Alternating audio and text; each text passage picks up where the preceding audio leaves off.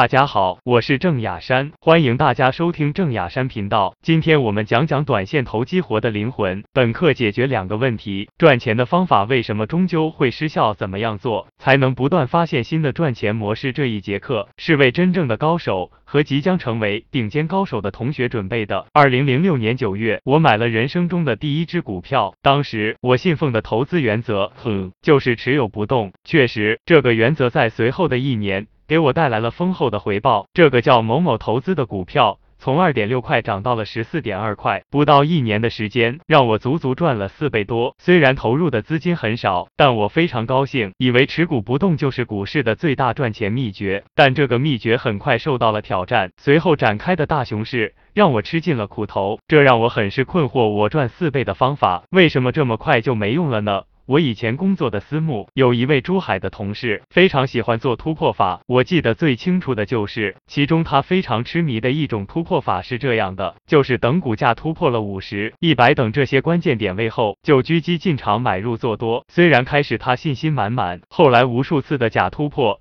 让他放弃这种交易方法，可这种关键价位突破法曾经让一代投机天才利弗莫尔东山再起，而这种方法是利弗莫经过二十二年仔细观察摸索出来的，这方法也给他赚了很多钱，几乎贯穿他的每一笔交易。他坚定的认为。股价突破整数关口，特别是一百、二百、三百后，都会有一个加速上涨的过程。问题来了，同一个方法，为什么过了一段时间，效果差别这么大？不同的年代导致了，还是不同的市场导致的，还是别人的方法，只有他自己才能用得好。格雷厄姆作为价值投资的开山祖师爷，在三十年代发明了价值五法，其选股思路。主要是买那些价格远低于价值的股票，这在大萧条时代、经济不景气的时候确实表现不错。这种选股方法曾经让巴菲特等一大批他的学生和信徒赚到钱，但晚年的格雷厄姆发现，按他的这个要求，根本买不到股票。这几个事实告诉我们，不论是投机还是投资的方法，都不能永远有效。这又是为什么呢？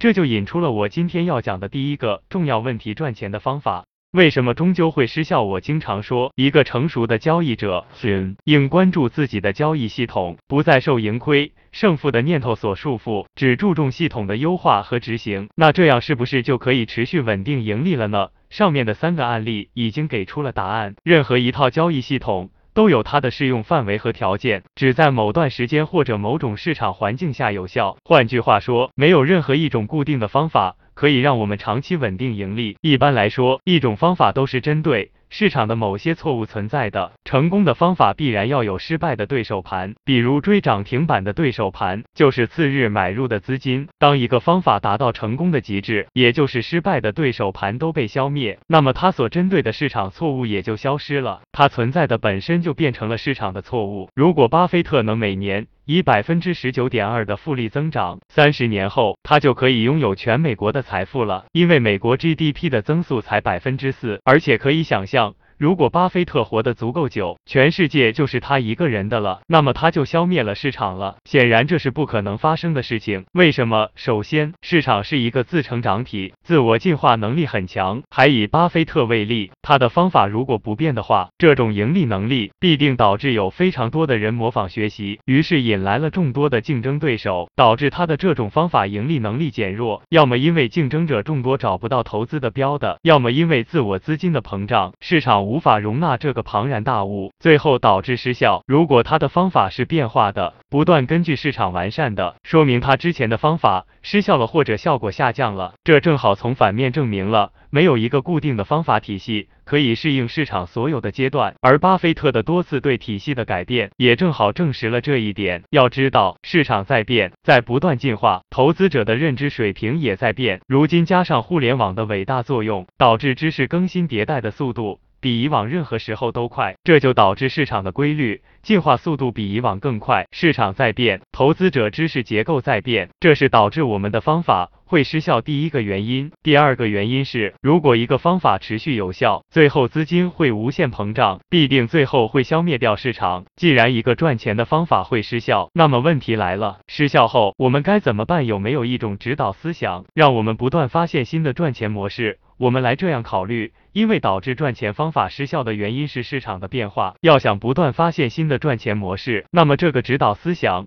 必须具有长时间稳定不变的特征。如果和市场一样变化，那就也会和某种赚钱模式一样会失效。这样的话，自然就不符合指导思想的条件。这种指导思想的稳定性。就像灯塔是固定不变，市场如同航行在大海上船只，总是处在运动变化中，但不变的灯塔却能为船只指明方向。另外，所有市场的波动一定是资金进出的结果，而决定资金进出的行为是由人做出的。那么，这个指导思想就必须是所有投资决策行为共有的驱动力。意思就是，我买某只股票是因为这个驱动力，他卖这种股票也是因为这个，他重仓某种股票也是因为这个，你控仓也是因为这。这个同时具备这两个条件的思想，只有一个，就是人类趋利避害的天性。第一，趋利避害是人类有史以来就具有的本性，而资本逐利的本质。只有人类趋势避害在资本市场的反应，这种本性可以说再过一零零零年也不会变。第二，资本市场上所有的投资决策行为背后都是趋利避害在指引。说的简单点，就是所有人的买与卖的行为都是为了追求利润，防止亏损。说的更通俗点，就是追求快乐，逃避痛苦。而这也是资本市场存在的根基。试想下，如果人人都不缺钱，都不想赚钱，资本市场还会存在吗？这种简单的。的道理，却蕴藏着资本市场最大的秘密。是的，世界所有的东西都在变，但变化的速度却完全不同。比如道可能万年一变，法可能五十年才有大变，术可能五年一变。所以道可以指导术，道是从普遍性的事物中提炼出来的规律。如果是从普遍性的规律，延伸出来的指导思想，它的生命力就长。人类趋利避害的本性就是这种指导思想。一个人若能善用人类趋利避害的天性，很多事情就变得简单了。两千多年前，一位秦国的客卿利用人类的这种天性，制定了一套制度，改变了整个中国。这个制度规定是秦国的士兵，只要斩获敌人甲士一个首级，就可以获得一级爵位公事、田一顷、宅一处和仆人一个。斩杀的首级越多，获得的爵位就越高。证据是敌人的人头首级，就是说在战后把敌人的人头砍下来带回军营作为证据。如果一个士兵在战场上斩获两个敌人甲士首级，他做囚犯的父母就可以立即释放；如果他的妻子是奴隶，也可以转为平民。杀敌人五个甲士。可拥有五户人的仆人，打一次胜仗，小官升一级，大官升三级。就是这样的制度改变了那个国家、那个时代，影响了两千多年的中国历史走向。而这就是商鞅的军功授爵制。正是这样的制度，秦国人几乎人人好战，个个勇敢。可见人的行为受趋利避害的影响有多大。而利用人类这种趋利避害的天性，是可以做出这样的大事来。芒格就是深刻理解这一点，他认为激励和惩罚是改变人的。行为最重要、最强大的力量。他最喜欢引用富兰克林的一句话：“如果你想要说服别人，要诉诸利益，而非诉诸道理，即使你的动机非常高尚。”在现代企业管理学中，激励理念被称为最伟大的管理思想。而这种管理思想的底层逻辑，就是人趋利避害的天性。而另外一位哲学家卡尔马克思更是了解这种天性。他说：“如果有百分之二十的利润，资本就会蠢蠢欲动。”如果有百分之五十的利润，资本就会踏铤而走险；如果有百分之一百的利润，资本就敢践踏一切人间法律；有百分之三百的利润，他就敢犯任何罪行，甚至绞首的危险。这就是人类从来没有改变过。为什么这么多人喜欢跑到北上广这些地方？因为那些地方是中国财富和机会的集散地。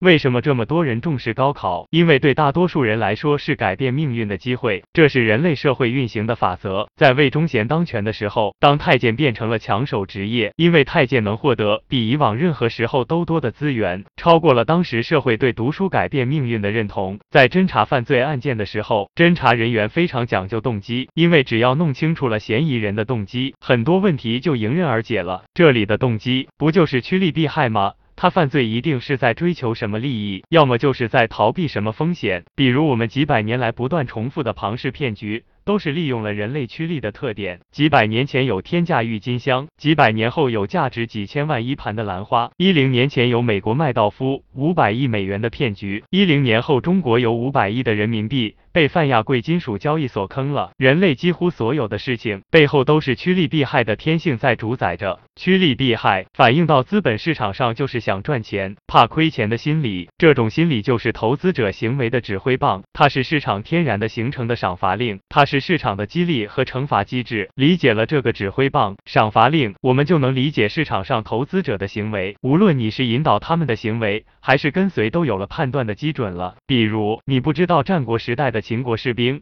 为什么异常勇猛，是因为你没了解到。秦军的激励和惩罚制度，比如你不了解，在宋朝为什么流行好男不当兵，是因为我们不知道宋朝的对军人的激励和惩罚制度。换句话说，当我们了解了一个组织。或一个国家的激励和惩罚制度，我们对这个组织和国家的群体行为不但能做出解释，还能预测他们的行为。前面我们说，亏钱和赚钱就是股市力的奖励和惩罚机制，市场就是通过让一个人赚钱来奖励他的行为，市场也是通过让一种方法亏钱来否定这种理论。比如，为什么中国股市价值投资怎么呼吁都没有多少人呼应呢？如果中国资本市场上诞生了一批赚大钱的价值投资者，那么不用政府呼吁，研究从事价值投资的人自然多了。而现在赚大钱的纯一色都是游资们，这种示范效应或者叫赚钱驱动，必定导致越来越多的人从事短线，这才是天道。可以说，市场奖惩机制。就是通过盈亏来直接表现的，这个指挥棒关乎投机者的下一步的行动，而这就是短线投机活的灵魂。